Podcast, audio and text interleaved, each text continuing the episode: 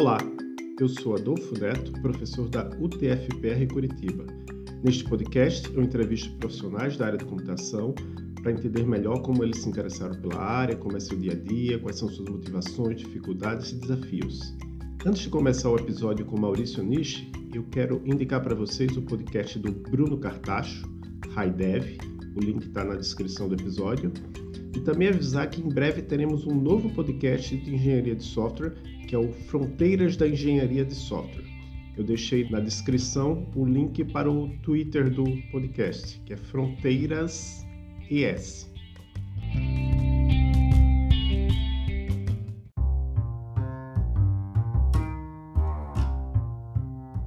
Maurício Anish é conhecido na comunidade de desenvolvimento de software brasileira por seus trabalhos com TDD, Test Driven Development.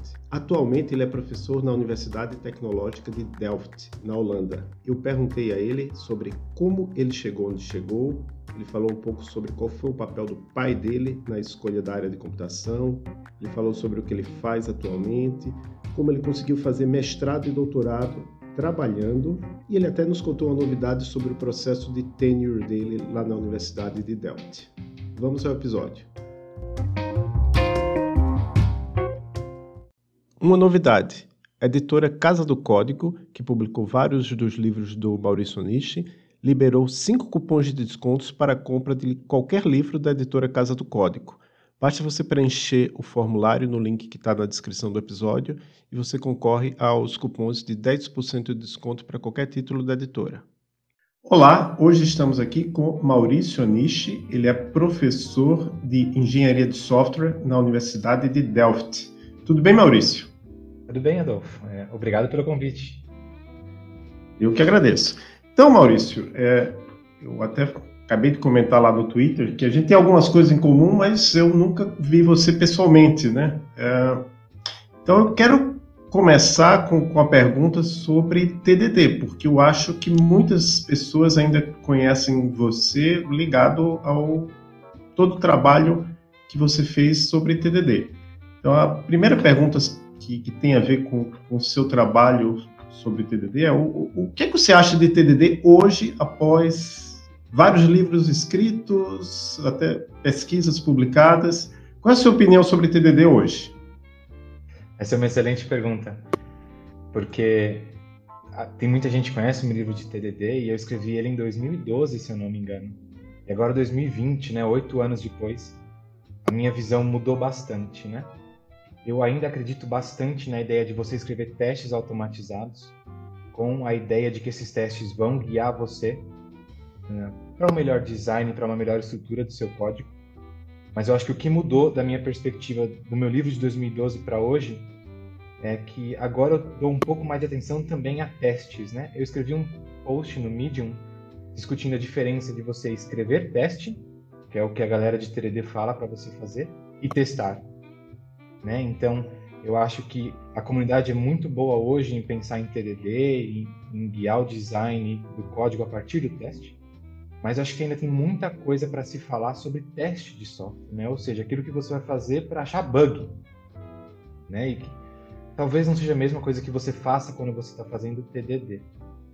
Quando você faz TDD, você pensa mais ali no caminho feliz, né? E as decisões de design que você vai tendo, mas você não pensa muito ali em testar uh, os limites do seu problema, né? Ou pensar em casos super extremos que vão fazer a sua aplicação explodir, etc. e tal. Então, se você me perguntar o que eu acho de TDD hoje, eu acho que TDD é muito legal para te ajudar a pensar em design, mas precisa ser complementado depois com práticas de teste. E é nessa direção que eu estou indo agora, é, quando as pessoas me perguntam de como aplicar TDD no mundo real. É misturar design e teste. É, uma coisa que sempre eu ouvia você falar era que não sei se só você, mas o pessoal de TDD em geral falava, era que TDD era, era uma prática mais de design do que de testes. O que é que você acha disso hoje? Eu acho que é verdade, sim. Né? Se você faz o TDD seguindo a risca, é, as ideias da galera, da comunidade de 3D, eu acho que ela vai te ajudar muito do ponto de vista de design, né? test-driven design mesmo. Fantástico, acho que tem que fazer porque design é muito importante, né? A estrutura do nosso código é muito importante. Mas eu acho que, de alguma forma, a gente acabou esquecendo do teste também, que não tem nada a ver com 3D, mas também é super importante ali no, no workflow do desenvolvedor. E aí, vou encaixar uma pergunta que foi feita agora mesmo pelo, pelo Twitter, é, um pouco antes da gente começar a entrevista, do Felipe Franchetti. Ele pergunta: quanto do que vem sendo discutido e divulgado pela academia em relação a testes de software é de fato utilizado pela indústria? Não sei se você consegue responder isso, porque afinal de contas você está na academia. É uma excelente pergunta aí. Eu acho que uh, quando eu fui para academia de vez, né, eu parei de trabalhar na indústria e fui para academia de uma vez só em 2016, eu caí muito mais a fundo na literatura de testes. Até então eu tinha muito conhecimento da literatura de TDD, por exemplo, é, ou de estudos humanos com desenvolvedores, mas teste em si não tanto. E eu percebi que tem muita coisa na academia escrito em 1970, 1980, 1990 que dá para ser aplicado agora, né? Porque eles eram práticas mesmo. É, que eu acho que os desenvolvedores poderiam conhecer essas práticas também, né? É, acho que é por isso que eu falei bastante sobre TDD e testes, né? Porque acho que tem muita parte ali de testes que a gente pode usar que já foi escrito e, de alguma forma consolidado. Hoje eu vejo muita gente aplicando é, intelligent testing, né? Teste inteligente, ou seja, tentando usar alguma técnica, por exemplo, de inteligência artificial ou de aprendizado de máquina para ajudar você a achar bug. Eu vejo empresas hoje adotando essas, essas ferramentas. Né? Elas estão chegando no momento em que elas param de ser trabalhos acadêmicos e estão sendo implementadas na indústria. Né? Então, se você pega o Facebook, por exemplo, ano passado, dois anos atrás, eles compraram a Sapiens, que era uma startup que nasceu em, em Londres, cujo objetivo era aplicar a inteligência artificial para testar software. Se você considerar teste de mutante não uma prática que faz uso de inteligência artificial ou de machine learning, mas uma técnica inteligente ali automatizada para te ajudar a melhorar a sua bateria de testes. Você vê que ela começou super super lá atrás e hoje você vê ferramentas até estáveis para isso. Então eu acho que a indústria tem sim uh, adotado muitas das coisas que a academia fala, apesar de que poderia adotar mais ainda, se é que você me entende. Uhum. E aí eu pergunto sobre você está numa universidade como eu aqui, você está numa universidade que se diz tecnológica. Isso implica em mais parcerias com empresas? Você tem projetos em parceria com empresas? Sim. É, as universidades técnicas tecnológicas aqui da Holanda, o, o, grande foco é de alguma forma fazer pesquisa aplicada, né? Não só produzir conhecimento uh, científico teórico, mas também de alguma forma tentar fazer a transferência da tecnologia para a indústria, né? Então tem uma ligação muito forte entre o que a gente tenta fazer e aplicar isso aqui na indústria holandesa. O nosso grupo tem bastante parceria, sim. É, por exemplo, o ING, que é, que é, um dos maiores bancos holandeses, acho que até tem filial no Brasil. A Adyen, que é uma empresa de pagamento, é um gateway de pagamento, né? Então ela linka é, empresas com os diferentes pagamentos no mundo inteiro. A Adyen também, inclusive, tem escritório no Brasil. E aí nos outros grupos você vê outras empresas, né? Então, por exemplo, nosso grupo de inteligência artificial tem bastante parceria com empresa da área médica. Você vê o nosso grupo de algoritmos com parcerias com a empresa que faz o transporte público, as, as linhas de trens na Holanda para tentar otimizar qualquer coisa que dá para ser otimizada no processo deles. Então tem sim muita parceria com a empresa. Legal. E qual é exatamente sua pesquisa hoje? Hoje, bem, a minha pesquisa sempre teve o foco de tentar melhorar a maneira com que o desenvolvedor faz manutenção de sistemas e faz testes de software, né? Hoje, em particular, eu tenho duas linhas que me atraem muito. A primeira delas é em relação a monitoramento de software. Então, imagine que você tem um sistema muito grande. Esse sistema está produzindo um monte de linhas de log por segundo e você tem que fazer alguma coisa com essas linhas de log, né? analisá-las de alguma forma. Do ponto de vista do desenvolvedor, você tem que pensar em, em saber onde você vai pôr essas linhas de log. Né? Você tem a sua base de código de milhões de linhas de código, onde você põe uma linha de log de forma com que isso, com que essa linha te produza alguma informação depois. Né? Então, o meu aluno de doutorado hoje, o G. Anderson, ele por acaso trabalha nesse problema e o foco dele é aplicar machine learning, aprendizado de máquina, para ver se ele consegue recomendar sugestões de onde logar, onde colocar uma linha de log, por exemplo. Então essa é uma linha de trabalho que o Jean tem conduzido junto com a Adyen, a empresa que eu acabei de comentar. E uma outra linha de trabalho que eu tenho conduzido, essa mais com alunos de mestrado, é sobre aprendizado de máquina para refatoração de código. Então a gente tem treinado algoritmos de aprendizado de máquina para recomendar, por exemplo, que esse método tem que sofrer um extract method, né? tem que ser quebrado em dois métodos, por exemplo. Isso é uma coisa que a academia tem feito de alguma forma, sempre com uma perspectiva diferente. Né? Então, se você parar para pensar aquelas ferramentas que apontam para code smells ou que te falam que o método é muito longo, elas estão ali tentando dizer para o desenvolvedor o que refatorar a abordagem aqui é diferente. Né? A gente pega exemplos de refatoração que aconteceram em projetos do mundo real e a gente tenta aprender um modelo que vai copiar essas, vai aprender por que, que o desenvolvedor refatora e vai tentar recomendar isso para códigos no futuro. Então essas têm sido as minhas duas linhas de trabalho que têm me motivado mais. Certo. Agora vamos voltar um pouquinho no tempo. Então você fez graduação, mestrado e doutorado em ciência da computação, certo? Fiz. Pouca criatividade. eu, eu, é o mesmo caso meu. uh, mas aí eu queria saber como é que você se interessou pela computação? O que é que te fez levar a fazer, escolher lá fazer ciência da computação? Acho que se não me engano foi na Mackenzie. Eu fiz minha graduação no Mackenzie. E aí o meu mestrado que que você... na USP por que, que você escolheu computação para fazer graduação? E a computação veio natural para mim por causa do meu pai. O meu pai, que não tem nada a ver com computação, ele é médico, na verdade. Ele, quando computadores pessoais começaram a ficar acessíveis, ele comprou um. E de repente ele apareceu com um livro de programação lá em casa e ele mesmo começou a estudar. Então meu pai aprendeu a programar um pouquinho em Basic. E eu que estava sempre colado ali com ele, ficava sempre de olho ali no que ele estava fazendo ele percebeu que eu tinha um interesse muito grande no computador, eu não conseguia parar de pensar nisso. Ele me comprou um livro de introdução à programação para crianças, Basic para crianças, alguma coisa assim. E nossa, eu apaixonei. Eu li o livro inteiro, programei o livro inteiro num TK 3000 que meu pai tinha na época, alguma coisa assim. E ele continuou investindo. Então, quando eu tinha 12, 13 anos, ele me pagou um curso de Delphi, depois me pagou um curso de ASP, se eu não me engano, e sempre comprava livro para mim. Então, foi por culpa dele. Que quando, quando eu cheguei na época de escolher a faculdade, eu não pensei duas vezes, eu fui para a ciência da computação. Ah, legal. E você foi orientado no TCC por um, um contemporâneo meu, não, não dá para dizer que é, foi colega, porque realmente eu não, não lembro de ter visto ele pessoalmente, mas foi o Luciano Silva, né? Ele fez foi. doutorado lá na USP até 2004, eu entrei em 2003 ele foi importante para você ter decidido ir fazer mestrado lá na USP em computação? Eu tive dois professores que eu acho que tiveram um papel fundamental na minha carreira na graduação, que foi o Luciano e foi o Ismar. E o Luciano foi meu orientador de TCC e ele que me deu, que me ensinou os primeiros passos ali no que era o pensamento científico, né?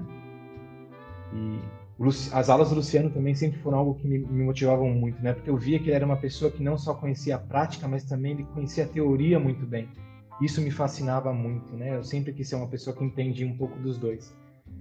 E aí, tentando copiá-lo, né? Tanto o Luciano quanto o Ismar, eu falei, puxa, se esses caras sabem tanto desse jeito, é porque eles, né? O que, que eles fizeram de diferente? Aí eu descobri que eles tinham mestrado e doutorado. Aí eu falei, ah, eu gosto de computação, eu acabei a graduação, eu quero continuar estudando, qual é o próximo passo natural? É o mestrado. E o Luciano e o Smart tiveram muitas, algumas conversas comigo na época, né? Eu tinha curiosidade de saber como era. Na verdade, até depois da graduação, porque eu tive um ano de pausa, né? Eu não emendei a graduação no mestrado. E eles super me, me deram dicas, né? Do, tipo, que era o mestrado, quem contatar na USP para fazer um mestrado em engenharia de software. Então, eu tenho muito a agradecer ao Luciano e ao Smart. É, legal. Você fez o mestrado e o doutorado com o Marco Aurélio Gerosa, que era professor da USP, agora está lá na Universidade do, do, Arizona.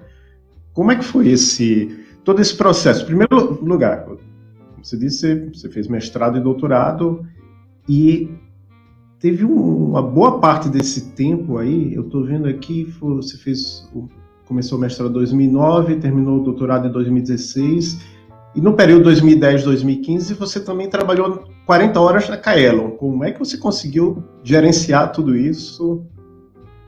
É, acho que esse foi o grande desafio que eu tive como aluno de mestrado e doutorado. E acho que isso também era um pouco da minha indecisão naquele momento de vida de se eu queria ir para a indústria ou para a academia, porque eu gostava dos dois, né? Eu gostava de programar e pensar em, em entregar software, né? Eu gostava muito disso, então tanto as três empresas que eu trabalhei, Verifone, Localweb e Kaelon, elas me davam isso, né? Só que eu gostava também de sentar e ficar só pensando em teoria e o que era engenharia de software de maneira mais abstrata. Eu nunca consegui resolver bem as duas coisas, né? Então foi bem difícil e acho que o coitado do Gerosa teve que sofrer comigo, desaparecendo de vez em quando, não sendo o melhor aluno possível 100% do meu tempo, enquanto, enquanto eu era aluno, né? Mas o Gerosa sempre entendeu muito bem essa minha maneira de ser e o meu interesse pelos, pelos dois mundos. E ele sempre me guiou bem quando eu estava não tão focado na minha pesquisa. E ele, ele tinha aquele jeito duro dele de me lembrar que eu estava fazendo mestrado e doutorado. E também de me ajudar quando eu decidi ir só para academia. E aí ele me deu mais apoio ainda é, para entender como que era a carreira de um pesquisador. Né? Então, Gerosa, obrigado por me aguentar por sete anos nessas indas e vindas minhas. E aí, eu, uma curiosidade que, que a gente tem também é sobre essa questão que você, em algum momento, você decidiu. Eu lembro, não lembro se eu fiquei sabendo no Twitter ou no Facebook, mas ah, tô indo para Holanda. E você foi ser uma coisa que aqui no Brasil a gente confunde as duas coisas, né? O, o pós-doc com o sabático. Você foi ser realmente um pós-doc, né? O pós-doc é o cara que não tem emprego, vai lá para a universidade para estudar. E você não só conseguiu essa. Você saiu do doutorado, foi fazer um pós-doc na Holanda e depois tornou-se professor na mesma universidade onde você fazia pós-doc. Como é que foi essa trajetória? É. Bem, eu, eu tinha acabado meu doutorado e eu queria ir para academia. E vagas de professores não são tão fáceis de achar, né? E elas são ainda mais difíceis para quem está no começo de carreira, né? Porque você tem que ainda construir a sua carreira acadêmica e tudo mais. Então é para isso que serve um pós-doutorado. Eu, acho que a galera confunde muito, acha que pós-doutorado é um título, né? É meio que um tempo ali que você tem para continuar evoluindo você mesmo como pesquisador, a sua linha de pesquisa, enquanto você está procurando pelo seu próximo passo aí na, no mundo acadêmico. Então eu fui para a Holanda para fazer um pós-doutorado e o meu objetivo era unicamente fazer o pós-doutorado, para ser honesto. Eu tinha um contrato de três anos de pós-doc e eu e a minha esposa, na época namorada, a gente pensou, ah, vamos passar três anos na Europa, ter essa experiência de vida, né? Daqui três anos a gente volta e decide o que fazer da vida. Nesse meio tempo, nós gostamos muito de viver aqui na Holanda eu também gostei muito da vida acadêmica, em especial aqui em Delft. Abriu-se uma vaga, eu apliquei e acabou dando tudo certo. Então, aí eu mudei de pós-doutorando, né, para assistant professor, professor assistente, que é o cargo aqui, que é o primeiro cargo ali na, no plano de carreira do mundo acadêmico. E aí na Holanda também é aquele estilo americano, você tem um tempo para conseguir tenure, aí virar professor associado? Tenho, e eu acho que é até um pouco diferente dos Estados Unidos, né? Que o tenure é a segurança que eles vão me dar, né? Assim que eu conseguir o tenure, então quer dizer que eles não vão me mandar embora, entre aspas, né? Para me dar algum tipo de, se de segurança para eu fazer a pesquisa que eu quiser. E o, o tenure track, é como a gente chama aqui, são cinco anos. Depois de cinco anos eles decidem se dão um tenure ou não. E depois de cinco anos, eles te dão tenure e universidades americanas até te promovem para associate professor, né, professor associado. Aqui é um pouco diferente, são dois processos separados. Você primeiro ganha o tenure, e aí você pode aplicar para ser um associate professor, e ali os requisitos são bem altos mesmo, né, em termos de impacto científico que você teve, quantidade de dinheiro de pesquisa que você atraiu. Então, eu até comento com os meus amigos que eu acho até mais complicado do que é o que eu vejo no sistema americano, né? Que geralmente o cara aplica para os dois ao mesmo tempo e quando ele ganha o tenure ele ganha associate. Aqui, empiricamente, eu não vejo isso. Por outro lado, o sistema holandês, uh, o, o tenure é meio que o padrão do sistema holandês, né? Então você não tem vagas que não sejam tenures, pelo menos no meu conhecimento. Eles têm mudado e te dado tenure até antes, né? Então, por exemplo, eu tive o meu midterm review, ou seja, minha revisão no meio do meu tenure, e eles me deram tenure agora. Então, eu tenho tenure, daqui dois anos e meio eu vou defender de novo meu tenure, mas eu já tenho tenure, é um pouco confuso. Ou seja, eu tenho um pouco mais de liberdade agora para pesquisar, sem ter a pressão de, por exemplo, ser mandado embora. Ah, legal, parabéns. Obrigado. Eu não sabia que, que tinha essa diferença também. É, é, a, a, verdade é que cada país tem suas particularidades. Você conhece o, o David Shepard, lá da. Conheço. Ele, então, ele. Eu, ele trabalhava lá em Raleigh, na mesma cidade onde eu fiquei lá, que eu, eu fiquei na North Carolina State University com a Laurie Williams, né? E ele trabalhava lá na ABB e de repente ele disse: Ah, estou indo para a Universidade é, Virginia Commonwealth e aí ele apareceu como Associate Professor. E eu pensei, ah, legal, ele já tem tenure. Aí eu, conversando com ele pessoalmente, ele disse, não, eu não tenho tenure. Quer dizer, ele é professor associado, mas não tem o, tenure, né? Realmente é, é bem confuso.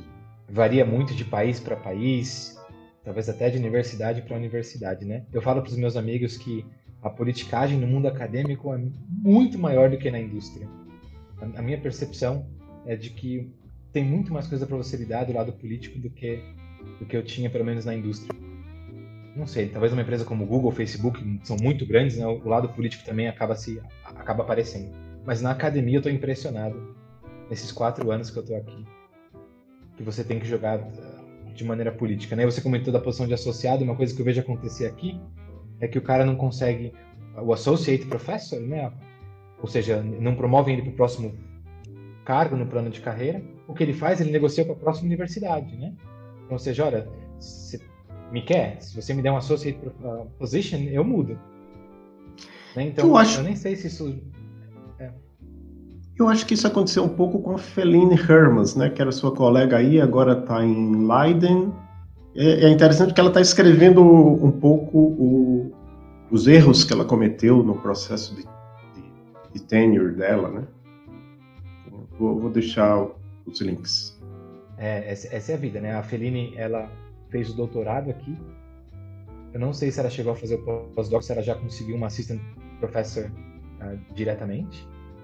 E aí ela conseguiu o tenure depois de cinco anos aqui também. Só que acho que ela queria mudar a linha de pesquisa dela, ela queria parar de trabalhar em engenharia de software e começar a trabalhar em uh, educação em ciência da computação, que não é bem o foco do nosso grupo. E apareceu essa posição em Leiden e ela conseguiu negociar para chegar lá já como associada. Então, acho, que na empresa, acho que na indústria é a mesma coisa, né? Você negocia com a próxima empresa sempre buscando o próximo cargo, né? E você usa o seu cargo atual como uh, barganha, né? É, é claro que, assim, se a pessoa tem um currículo muito bom, como é o caso da Feline, Acho que as, é, eu acho que a questão é que as universidades, tanto as americanas quanto as holandesas, elas têm uma certa liberdade para negociar isso, né? Aqui no Brasil, as federais, mesmo as estaduais, o Unicamp não tem. Um outro caso que eu tive conhecimento foi quando eu estava lá na, na NC State, né? O Tim Menzies, Tim Menzies, ele tem inúmeras publicações, é muito citado. E ele foi contratado pela NC State para ser, eu acho que ele já foi contratado com tenure para ser professor titular e ainda trouxe a esposa, esposa junto, que ele brincou que eles tinham two body problem, né? Ele, ele, ele era professor numa cidade, ela era professora em outra cidade, eles se viam só no final de semana, mas aí negociando com a NC State, os dois viraram professores na mesma universidade. Então hoje ele está feliz da vida lá em, em Raleigh. Agora eu queria voltar bem atrás. É, eu, eu lembro que você publicou um artigo num workshop sobre TDD em 2010. Você lembra desse artigo? Nossa, lembro. Meu primeiro artigo, na verdade. Ah, legal. Como, como é que foi esse? Eu acho que nunca mais aconteceu, né? Um workshop só dedicado a TDD. Eu nunca mais vi. É... Eu me lembro que isso foi bem no começo do meu mestrado, né? Eu comecei meu mestrado em 2009. Aí em 2010 eu vi esse, essa chamada para um workshop em TDD. E eu falei para o Gerosa na época, eu quero participar desse workshop, eu preciso, é o que eu gosto.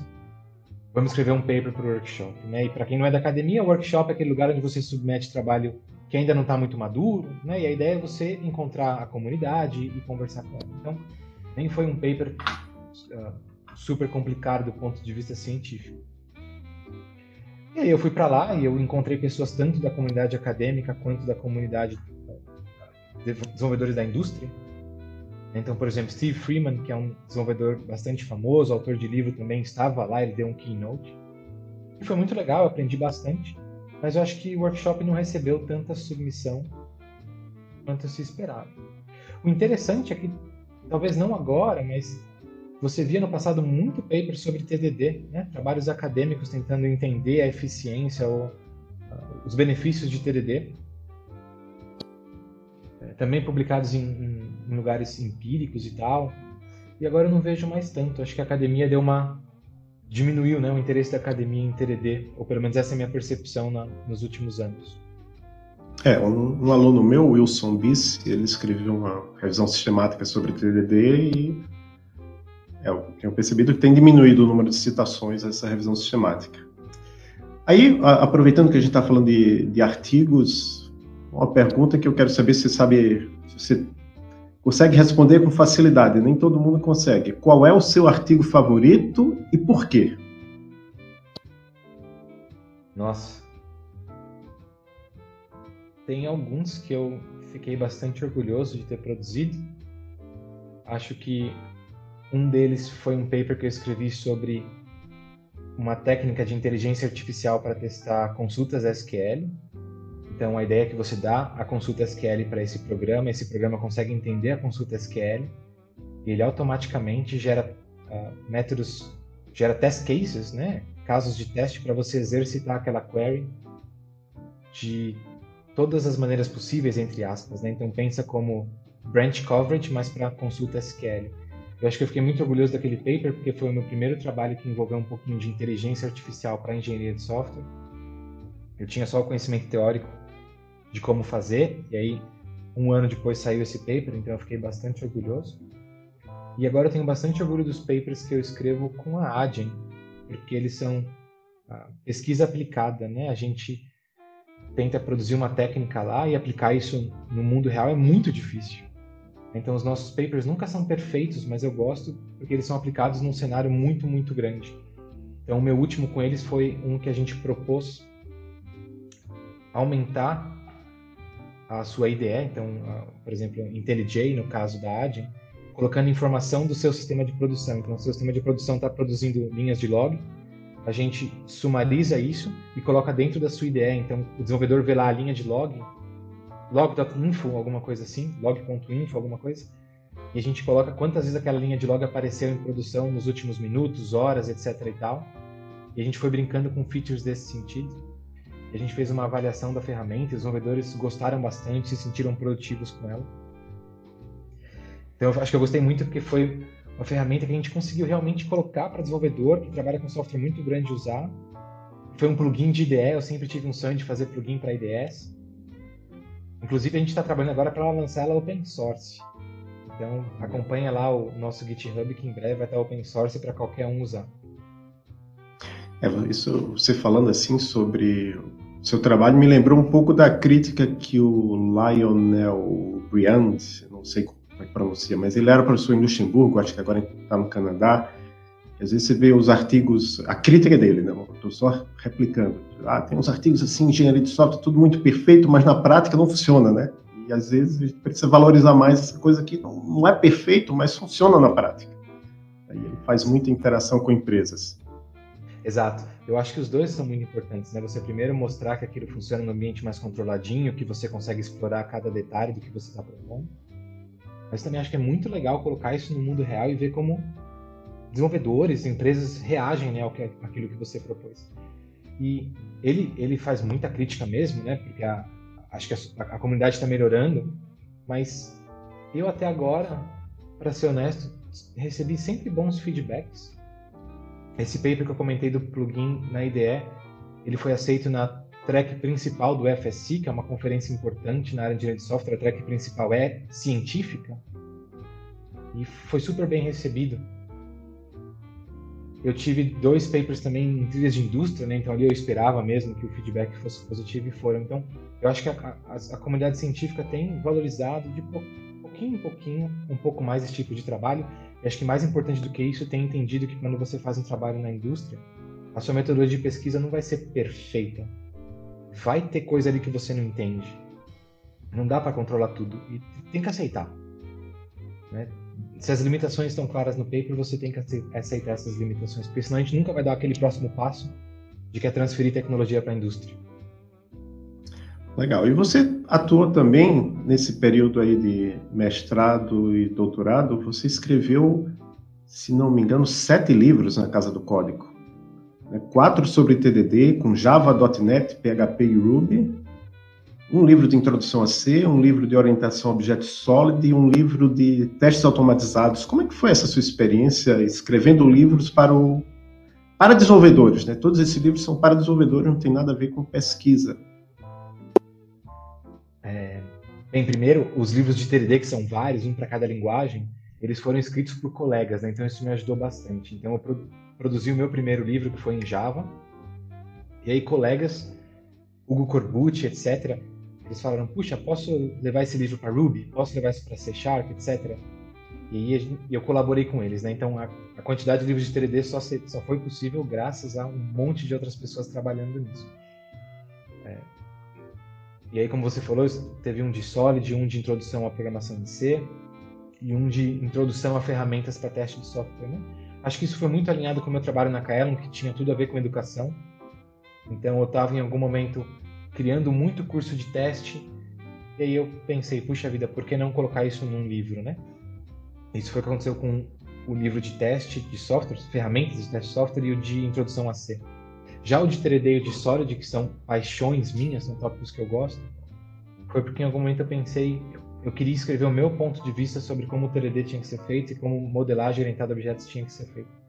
Ele sempre foi andando junto com o meu trabalho na Kaelon, né? O, o Paulo e o Guilherme sempre aceitaram muito bem a ideia de que eu ia gastar algum tempo ali escrevendo esses livros. Eu acho que o suporte da Kaelon foi essencial nisso. E com certeza você comentou no final que é diferente escrever um texto acadêmico, totalmente diferente. É, é difícil até hoje para mim mudar de um estilo para o outro, né? Você está ali focado em escrever dois, três papers na sequência e você vai escrever material didático. Opa, tem que ter um, uma troca aí na maneira de escrever. Mas eu acho fascinante porque me faz escrever é fundamental, né? A gente tem que divulgar conhecimento de todas em todas as linguagens possíveis, né? Acadêmica e, e técnica. Então, só me faz uma pessoa melhor, eu acho. E agora você está com outro livro, digamos assim, né? É que você chama de livro lá no site, que é o Software Testing from Theory to Practice.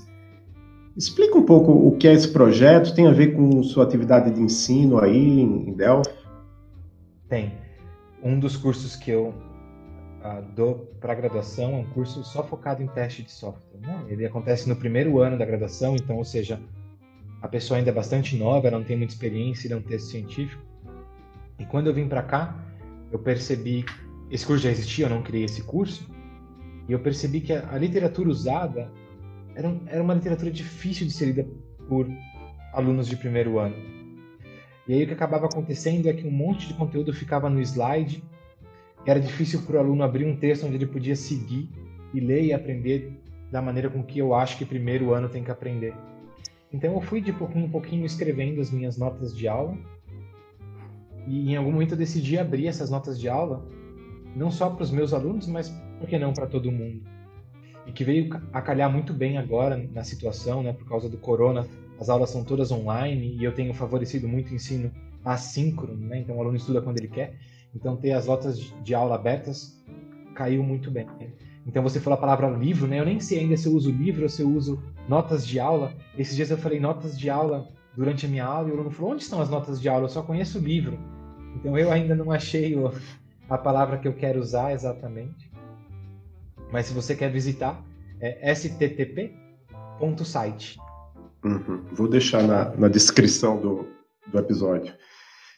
E aí, uma pergunta que você já respondeu um pouco, mas assim, o, o seu dia a dia agora, em termos de em tempo de pandemia, você está totalmente em casa, não está indo para a universidade fisicamente, não é isso?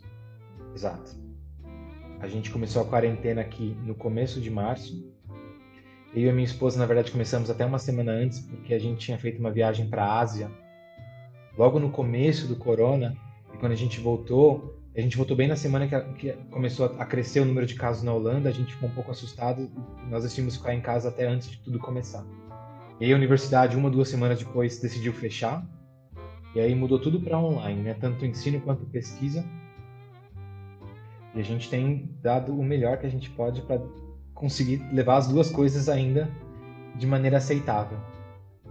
Os alunos têm conseguido acompanhar ou eles reclamam que não é a mesma coisa? Porque, assim, aqui, aqui explicar como é que está aqui no Brasil, não sei se você conhece, mas é, eu estou aqui numa federal que a gente suspendeu as aulas porque a gente pensou, a, o pensamento de, de, do pessoal é que, até a gente fez pesquisas, é que tem muita gente que não tem condição de, de acompanhar. Então, ó, vamos parar, senão vai ser injusto enquanto tem as particulares que estão, não, vamos continuar, paciência, quem não puder, não dá, a gente precisa continuar a dar aula, porque afinal de contas o pessoal está pagando mensalidade. Como é que é aí? Passou pela cabeça do pessoal isso de, ah, vai ter gente que não vai conseguir, ou todo mundo consegue, porque afinal de contas é um país rico? Não, eles têm pensado muito em casos específicos, né? Então, por exemplo, a gente vê que tem muito aluno que mora em residência estudantil. Né? Então a pessoa divide uma casa com seis, sete, talvez, não sei, dez pessoas. Ou seja, não é confortável. A internet não é confiável porque os dez alunos precisam agora assistir aulas online, etc. Então a universidade pensa muito nesse lado dos alunos. Não cancelamos as aulas, as aulas estão continuando, mas tem muito caso excepcional onde a gente abre uma exceção para aquele aluno em si. Mas esse tipo de exceção a gente tem um grupo inteiro de, a gente chama de student advisors, né, os conselheiros dos alunos, eles têm lidado com esses casos. No meu curso em particular, o que eu tenho feito é, as aulas são totalmente opcionais, então se você não estiver disponível às 10h45 da manhã, que é o horário da minha aula nesse momento, as minhas aulas estão lá no meu livro, abertas. Eu gravei um monte de vídeo do YouTube que você pode assistir depois. Eu dou suporte muito rápido no fórum, então você pode abrir perguntas e tudo mais. A prova vai ser um livro aberto, para que a gente não tenha que pensar em colocar alguém assistindo você a fazer prova, igual eu vejo muita universidade pensando nisso hoje. Enfim, eu, eu tenho tomado, tentado tomar atitudes para que o meu curso seja bastante inclusivo, né? Mesmo que a pessoa tenha ali alguma dificuldade. Mas tem sido um desafio. E como é que era o seu dia a dia antes da pandemia? Você ia para a universidade, você tem um grupo de pesquisa, tem alunos lá, tem um laboratório, aulas, como é que era? Eu tinha o costume de ir todo dia para a universidade. Eu não moro em Delft, eu moro numa cidade vizinha, então eu pego o trem, vou para a universidade, pedalo até a universidade, do trem até a universidade. E eu, eu gostava muito de ir para o trabalho porque o nosso ambiente lá era muito confortável, né? A minha sala de trabalho era muito confortável, a internet é absurdamente confiável e rápida. Então eu ia todo dia lá e meu dia a dia era conversar com os nossos alunos de mestrado, os alunos de doutorado que a gente tem, fazer, conduzir pesquisa, né? Porque essa galera tá ali conduzindo pesquisa, pensar na educação. Então eu ia duas vezes por semana dando aula na sala de aula, né? Conversando com alunos, criando prova, criando material de ensino, revisando paper, né? Acho que a vida do, do acadêmico ela é, ela é, muito variada, né? Mas a gente faz muita coisa. E eu tenho sentido saudades de ir para a faculdade não só pelo ambiente, mas também para ver nosso grupo de pesquisa, que nós somos por volta de 25, 30 pessoas, e os alunos, né? Eu sinto muita saudade da interação, eu converso com eles pelo Zoom, mas eu não vejo eles, né? E eu não consigo conversar com eles antes e depois da aula, então eu tenho sentido muita falta dos alunos. É. E programar, você gosta de programar? Você tem programado? Você programa no seu dia a dia normalmente? Programo, menos do que eu programava com certeza quando eu era desenvolvedor, mas eu ainda programo bastante e inclusive e hoje focado nas ferramentas que a gente desenvolve, né? Então, se você olhar no nosso GitHub essas ferramentas de AI para refatoração, etc e tal, você vê que eu ainda faço bastante commit ali. Eu tenho uma ferramenta minha que faz análise de código, está no meu GitHub particular, chama CK. Eu tenho bastante commit nela, então não sei se isso é um requisito no mundo acadêmico, mas eu acho que eu nunca vou parar de programar porque me faz feliz, eu gosto. Então, quem me contratar vai ter que lidar com isso. Eu gasto meu tempo programando assim. E uma coisa que talvez o pessoal não, não saiba, mas a, a, Universidade de Delphi, as aulas são todas em inglês, não é isso? Não sei se todas, mas pelo menos muitas são. Então você só precisa do inglês. Na universidade como um todo, ainda é uma mistura de holandês e inglês. Então, por exemplo, matemática, ainda a graduação, por exemplo, é em holandês. A arquitetura é em holandês, né? Porque a arquitetura também é muito específico do país em si, então eles não, não enxergaram motivo ainda para abrir. Mas ciência da computação é inteiramente em inglês, desde que eu entrei, por coincidência. Então, em 2016, se eu não me engano, foi o primeiro ano que as aulas na graduação começaram a ser em inglês. Mestrado e doutorado sempre foram em inglês. Então, se você quiser fazer uma graduação aqui, ou um mestrado aqui, ou um doutorado aqui, é totalmente em inglês. Eu não ouço holandês praticamente no meu dia a dia de trabalho.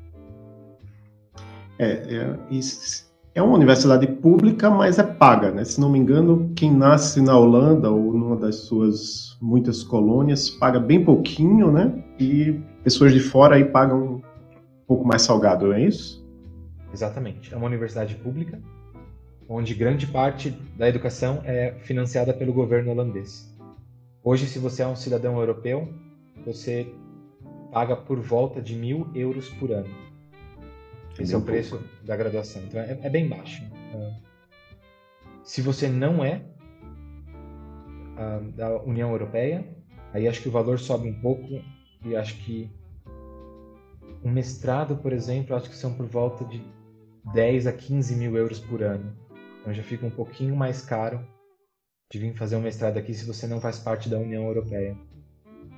Mas aí se espera que o aluno faça doutorado direto, assim, por exemplo, um bom aluno de graduação, em vez de fazer um mestrado, ele já vai para o doutorado? Ou, ou é como aqui no Brasil, que se espera que ele faça primeiro o mestrado e depois o doutorado?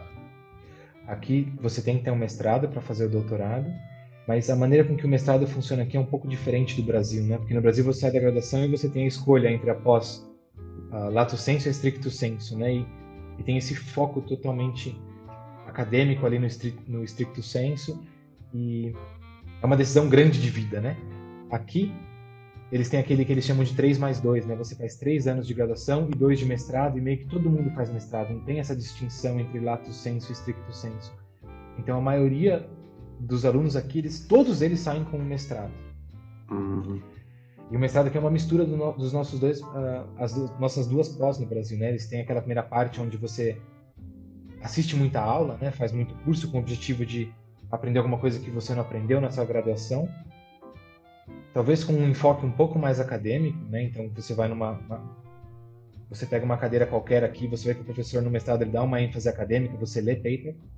E aí depois você tem os nove meses ali que são pesquisa mesmo, onde você produz uma dissertação de mestrado parecida com a dissertação de mestrado no Brasil.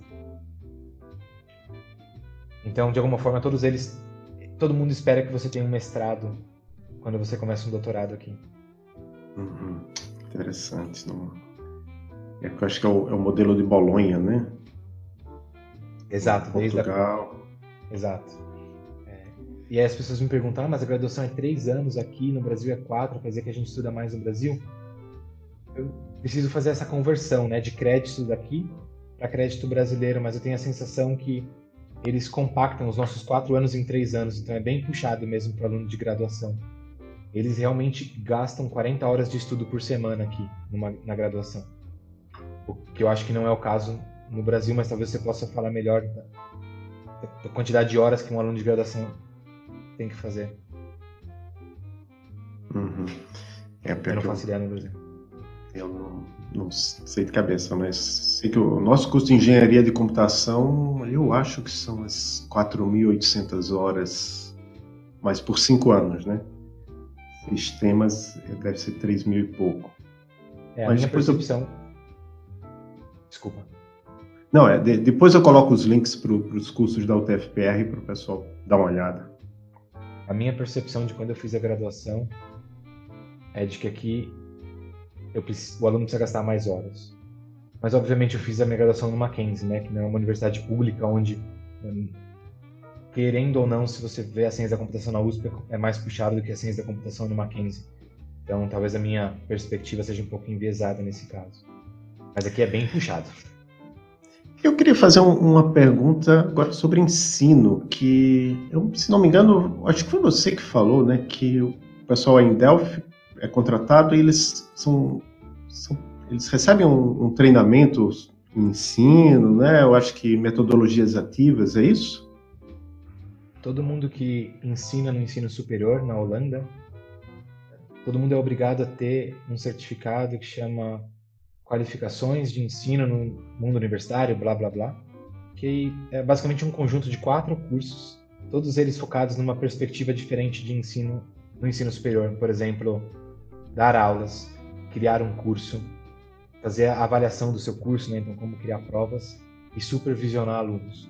Então a gente tem que fazer cursos nessas quatro perspectivas. Você considerou útil? Eu acabei de terminar os meus quatro cursos, talvez um ou dois meses atrás, eles me perguntaram isso. Eu acho que eu dou uma nota 7 de 10. Eu acho que aprendi muita coisa que foi útil, que me fez um professor melhor, mas também teve. Eu senti um pouco. Qual é a palavra em português para isso? Estava desconectado, eu acho, a teoria que eles estavam ensinando do meu mundo real ali. Fiquei até pensando se não é o que acontece com a gente como pesquisador em engenharia de software e o mundo real ali, desenvolvedor eles estavam falando coisas que talvez funcionem para 10 alunos e eu tenho 500 alunos no meu curso de teste de software. Eu senti um pouco dessa, dessa falta de. Uh, é, algumas coisas não fazem sentido para o meu mundo, entendeu? É, eu falo isso, eu pergunto isso porque assim, a UTFPR tem vários cursos que né? A gente tem jornadas para os professores aprenderem. Então, por exemplo, já, já teve coisa que foi assim, atividades sobre metodologias ativas, onde era uma, uma pessoa da área de pedagogia dando uma palestra com slides. Então, não tinha nada de ativo. Então, é, é complicado. Eu, eu, tive a sorte de ter um pouco de noção assim de metodologias ativas com o Eric Mazur, que veio para um evento aqui numa, numa universidade aqui do particular aqui, que é a PUC Paraná, Aí foi interessante porque, apesar de ter sido uma palestra, ele, ele, ele colocou coisas de, de, de metodologias ativas mesmo dentro de uma palestra. Foi, foi bem interessante o, a palestra do Eric Mazu e de um outro professor da universidade lá do Tennessee. Qual é o nome? Uma, é uma dessas universidades bem famosas, mas esqueci o nome agora. Mas depois eu coloco porque esse cara tem um curso online de metodologias ativas. Aqui eles foram bastante criativos, né? Então, por exemplo, no curso de ensino, eles focam em metodologias ativas e a gente tem que dar uma aula para todo mundo que está assistindo ali, e ali são pessoas dos vários departamentos ou várias faculdades daqui, para ver você aplicando isso. No Supervise, que é o módulo que era para discutir supervisão de aluno, eu tinha aqui numa outra faculdade assistir uma outra professora supervisionando o aluno. Então eles foram super criativos na maneira com que eles desenharam os cursos aqui. Então eu tenho que dar os parabéns para eles nesse sentido. Legal, até uma coisa que quando você falou isso, a, a, a UTFPR ela estava fornecendo uma ajuda para quem quisesse observar em outras universidades. Não lembro se eu cheguei a co comentar isso com você, mas eu até pensei em submeter um projeto e dizer, não, vou lá fazer uma visita ao Andis para conhecer um pouco esse trabalho, porque parecia ser bem interessante.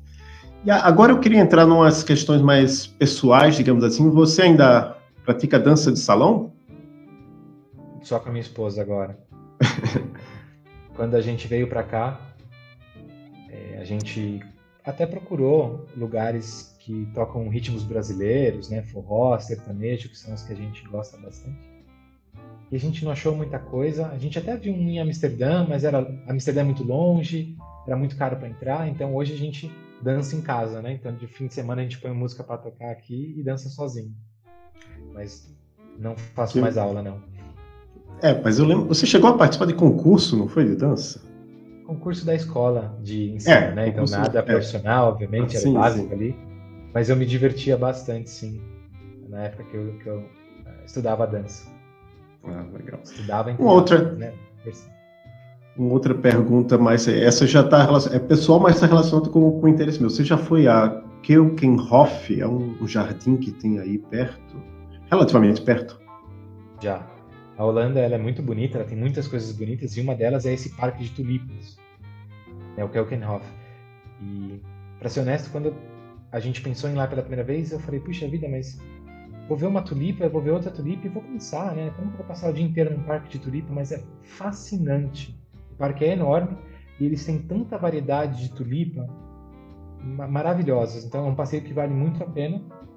Ele só é aberto durante a primavera, né? Em, um período específico da primavera. Mas se você vier para a Holanda, tem que ir, porque é realmente muito, muito bonito. E você conhece o Gabs Ferreira, que trabalhou, trabalha, eu acho, na Kaelon? Conheço, a gente trabalhou juntos por um, por, talvez por um ou dois anos na Kaelon. É, não, é só porque eu vou roubar uma, uma pergunta dele, que ele claro. tem um podcast, sei lá, o Carreira Sem Fronteiras, perguntar para você qual foi o maior perrengue que você já passou aí na Holanda, como estrangeiro. Perrengue, perrengue, eu acho que logo que a gente mudou para cá, na nossa primeira semana na Holanda, eu e a minha esposa estávamos arrumando a casa e eu fui fazer alguma coisa com um estilete e eu cortei o meu dedo de maneira bem séria. E na hora que a gente viu meu dedo super aberto, puxa, a gente tem que ir pro hospital. O meu plano de saúde não estava pronto ainda. Eu não sabia nem onde era o hospital. Eu bati na porta do meu vizinho, que era uma loja de bicicleta. Expliquei a situação. A moça me pegou, me colocou na, na, moto dela, me dirigiu até o hospital, voltou, buscou a minha esposa, levou para o hospital. Lá a médica me atendeu, nem me perguntou sobre o plano de saúde. No final, quando eu tive que fazer o acerto ali, eu falei: olha, meu plano de saúde está em andamento, eu acabei de mudar para o país. Aí a moça falou: tudo bem, eu vou esperar uma semana aqui para colocar você no sistema. Então acabou dando tudo certo, mas eu não sabia nem onde era o hospital na primeira semana. Então a minha dica é: pelo amor de Deus, descubra onde é o hospital no dia que você chegar, porque pode acontecer uma coisa dessa.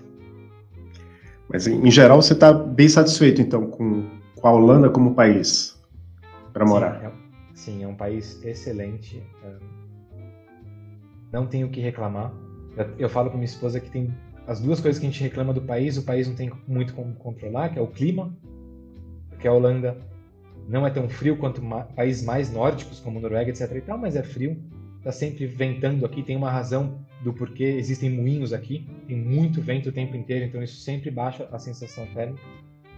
E a comida, né, não tem como comparar a qualidade da comida num país tropical com a da Holanda. O holandês, em particular, não tem uma cultura baseada em comida, então eles não têm o prazer de comer igual o brasileiro tem. Então isso me incomoda um pouco, a gente sofre para comer no dia a dia. Mas, por exemplo, tem restaurantes brasileiros maravilhosos aqui, churrascarias, obviamente, que fazem churrasco de primeira. Tem pessoas brasileiros que moram aqui que entregam na sua casa, por exemplo, pão de queijo, picanha. Então a gente sempre dá um jeito de matar a saudade de casa. E uma coisa que a gente tem feito agora bastante é acompanhado as lives, né, dos artistas. Uhum. Eles têm feito bastante live, então a gente tem acompanhado e isso ajuda a matar a saudade. A saudade é a única coisa que é realmente um grande problema de se morar fora, porque a gente tem saudade da família o tempo inteiro. É. E o que é que você diria para quem esteja pensando em seguir carreira na área da computação? E essa pessoa já está na computação ou ainda nem começou? Não, não. Por exemplo, para alguém do, do ensino médio que por acaso esteja escutando, eu sou, obviamente, muito enviesado, eu amo computação, computação é, minha é a minha vida. Eu acho uma carreira fascinante, né? Porque você pode aplicar computação no que você quiser. Então, se você gosta de, vamos dizer, medicina e informática, você pode estudar bioinformática, né? Como a computação pode ajudar médicos a fazerem o trabalho deles de maneira mais adequada. Você gosta de inteligência artificial e jogos, você pode né, pensar, aprender a produzir jogos. Você gosta de ou se você no ensino médio está programando e você só gosta de criar software porque você quer ter a sua startup, você também pode fazer isso. Acho que é uma área muito rica, né? muito abrangente, é muito desafiador, eu acho, né? no sentido de que se você quer realmente dominar a computação, você vai ter que pôr algumas horas ali para estudar. Então, eu sou muito enviesado, mas eu acho uma carreira fascinante, né? Eu não consigo nem pensar em ter outra carreira, para ser honesto. Legal. E agora um momento de indicações. Quando eu falo indicação, não precisa ser nada da área de computação necessariamente, somente alguma coisa que você viu, assistiu, leu recentemente, algum livro, filme, série, podcast que você quer indicar para os nossos ouvintes. Não ligado à computação ou geral? Pode ser ligado ou pode ser não ligado, você escolhe. Eu tenho tentado ler bastante sobre política e economia para me educar um pouquinho mais no assunto, né? Acho que de alguma forma política e economia viraram uma coisa tão importante para o mundo do brasileiro que é muito e é, é um tópico muito fácil de ter uma opinião sem realmente entender muito do assunto, né? Então eu tenho tentado nos últimos anos ler bastante sobre sobre esses dois pontos de vista. Um livro brasileiro que eu li agora nas minhas férias em fevereiro que eu amei é um livro chamado Sobre o Autoritarianismo Brasileiro, da Lilia Schwartz eu achei fantástico, me explicou bastante coisa sobre a história do Brasil em si e do porquê que a gente tem, do, do porquê, do porquê onde estamos hoje, né? Então eu achei um livro muito, muito interessante. Eu li um livro muito legal também chamado How Democracies Die, Como as Democracias Morrem. Me fugiu o nome dos dois autores agora, mas eu também achei fascinante e me explicou muito sobre democracia no mundo moderno, né? não só o que é democracia, mas como a luta que a gente tem que ter para manter a democracia. Então, ficar essas minhas duas dicas para quem pensa em política. Do ponto de vista pessoal, diversão em si, uma série que eu e minha esposa estamos adorando é Blacklist, no Netflix. Está disponível aqui no Netflix da Holanda, não sei se está no, no, Netflix do Brasil. Tá, tá sim. E é, e é uma série muito divertida se você gosta de ação e policial, esse tipo de coisa. A gente nós estamos viciados na série. É, se não me engano, essa série ela é de 2014, né? Começou lá nos Estados Unidos em 2014 e agora, se for a que eu estou pensando, é uma série americana com um ator chamado James Spader. É, tá, eu sei não, que é uma comece... série um pouco antiga, né, no sentido ela não é uma série de 2019, 2020, a gente começou a, a, a, assistir um pouco depois, e aqui a Wikipedia me fala que você está certo, tem o James Spader, uh, na, na série é exatamente essa. Então, fica aí a minha recomendação, porque a gente está super viciados nela. Ah, legal. É, quando eu estava lá nos Estados Unidos, é, eu, eu, eu, fui lá, eu cheguei em abril de 2014, então a série já tinha estreado. Mas eu me lembro que vizinho meu comentou que gostava dessa série, isso em 2014. Eu vou deixar aqui no, na descrição do, do, podcast o seu Twitter, né, o seu site. Tem mais algum lugar onde as pessoas possam saber mais sobre você? Acho que o Twitter e o meu site são onde eu tento manter atualizado. Então, são as duas melhores maneiras de, de falar comigo. Você quer agradecer alguém, alguma coisa de, sobre alguém que foi importante na sua carreira, além do. Você já falou do, do Gerosa, mas mais alguém? Eu vou então falar de novo, Luciano e o Smar na minha graduação, o Gerosa como excelente orientador de mestrado e doutorado e agora um amigo, né? O Gerosa foi inclusive no meu casamento, nós somos super amigos. E eu vou agradecer também o Paulo e o Guilherme da Caeron, eles tiveram uma influência muito grande na minha carreira em todos os sentidos que, você, que dá para imaginar. E o Anderson e o Alberto, que são os meus dois melhores amigos também na área de tech e que eles me ensinam muito sobre como é a vida do desenvolvedor no mundo real. O Alberto agora está com um canal no YouTube muito legal, o Dev Eficiente é o nome do canal, e que eu recomendo vocês assistirem se vocês querem ver uma pancada de coisas super pragmáticas sobre como fazer software. Legal, eu conheço já o canal dele, mas claro, fica a dica para os ouvintes. Existe alguma coisa que você gostaria de ter falado que a gente não, não conversou aqui? Não, acho que a gente cobriu bastante coisa. Talvez uma coisa que eu vejo as pessoas me perguntarem muito, e era na verdade quando eu tinha um, um blog pessoal, era o meu post mais acessado, era a pergunta de se fazer um mestrado ou não. E acho que essa é uma dúvida muito comum, né? A pessoa acaba a graduação, ela faz um mestrado ou não faz um mestrado? Faz um doutorado ou não faz um doutorado? E a minha resposta é que um mestrado e um doutorado vão te ensinar pensamento científico, né? Mais do que talvez aquilo que você vai pesquisar em si, vai te ensinar o pensamento científico, né? Então, meu mestrado foi sobre TDD.